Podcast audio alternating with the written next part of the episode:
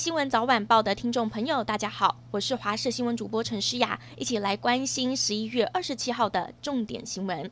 首先带您来关心天气。今天东北季风增强，北台湾明显转凉。昨天高温还有达到三十度，今天大约剩下二十三度，有将近七度的落差。中南部的影响不大，高温还是维持二十九到三十度，但是要注意日夜温差比较大。华东地区高温二十六度，而这一波东北季风将影响到下个星期四，最冷的时间点预估是在星期天晚间到下周一的清晨。中部以北的低温到时候下探十七度，沿海空旷地区预估十五到十六度，其他地区的低温十九到二十度。降雨方面，今天水汽比较多，桃园以北到东部都有短暂雨的几率。降雨明显的地区在迎风面，东北部、大台北山区和基隆北海岸要留意有局部大雨发生的机会。星期六开始到下个星期一，水汽略微减少，但是北部、东北部这一个星期断断续续都会有局部的短暂雨。未来几天是湿冷的天气。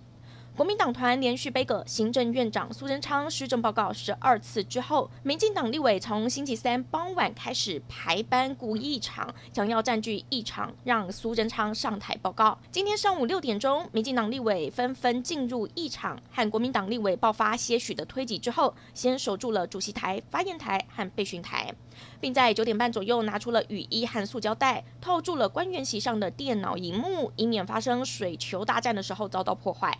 国民党团则是在民进党立委包围之下，在议场中间大喊口号。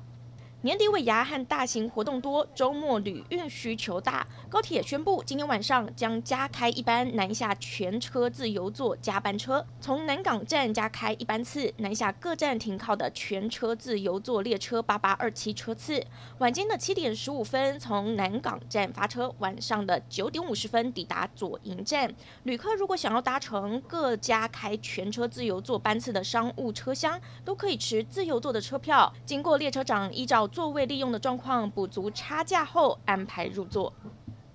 刑事局十一月十九号的凌晨，在桃园机场拦获了七百公斤第四级毒品的原料，并逮捕了货主王姓主嫌等四个人。警方估计，如果这批原料入境，将可以制造数百公斤 K 他命毒品，市值高达上亿元。警方说，这是在机场查获的最大宗空品毒品，将续追货源以及其他的共犯。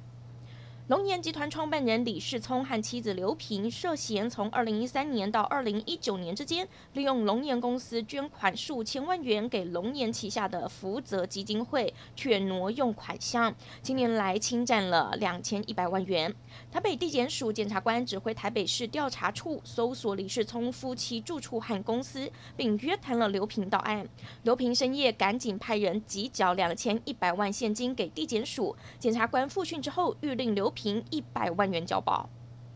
劳动基金运用局国内投资组游姓组长涉嫌接受特定公司的招待之后，要求操盘劳动基金的券商挂单买入特定公司的股票。另外，他的月薪约十万元，近十年每月信用卡费占高达了十五到二十二万元，账户还有九百多万元来源不明的现金存款。台北地检署二十六号以贪污治罪条例等罪，指挥廉政署约谈他和妻子到案，讯后认为他涉犯证交法贪污等罪，并且有串供灭证之余，将他声押进监，妻子则是请回。新冠病毒从去年十二月蔓延全球之后，二十七号目前已经超过了六千零八十九万人染疫，其中超过一百四十三万人死亡。美国总统川普周四二十六号在给海外士兵的感恩节影片谈话当中表示，下个星期开始将发送新冠病毒疫苗，而疫苗会优先给前线的医护和工作人员以及年长者。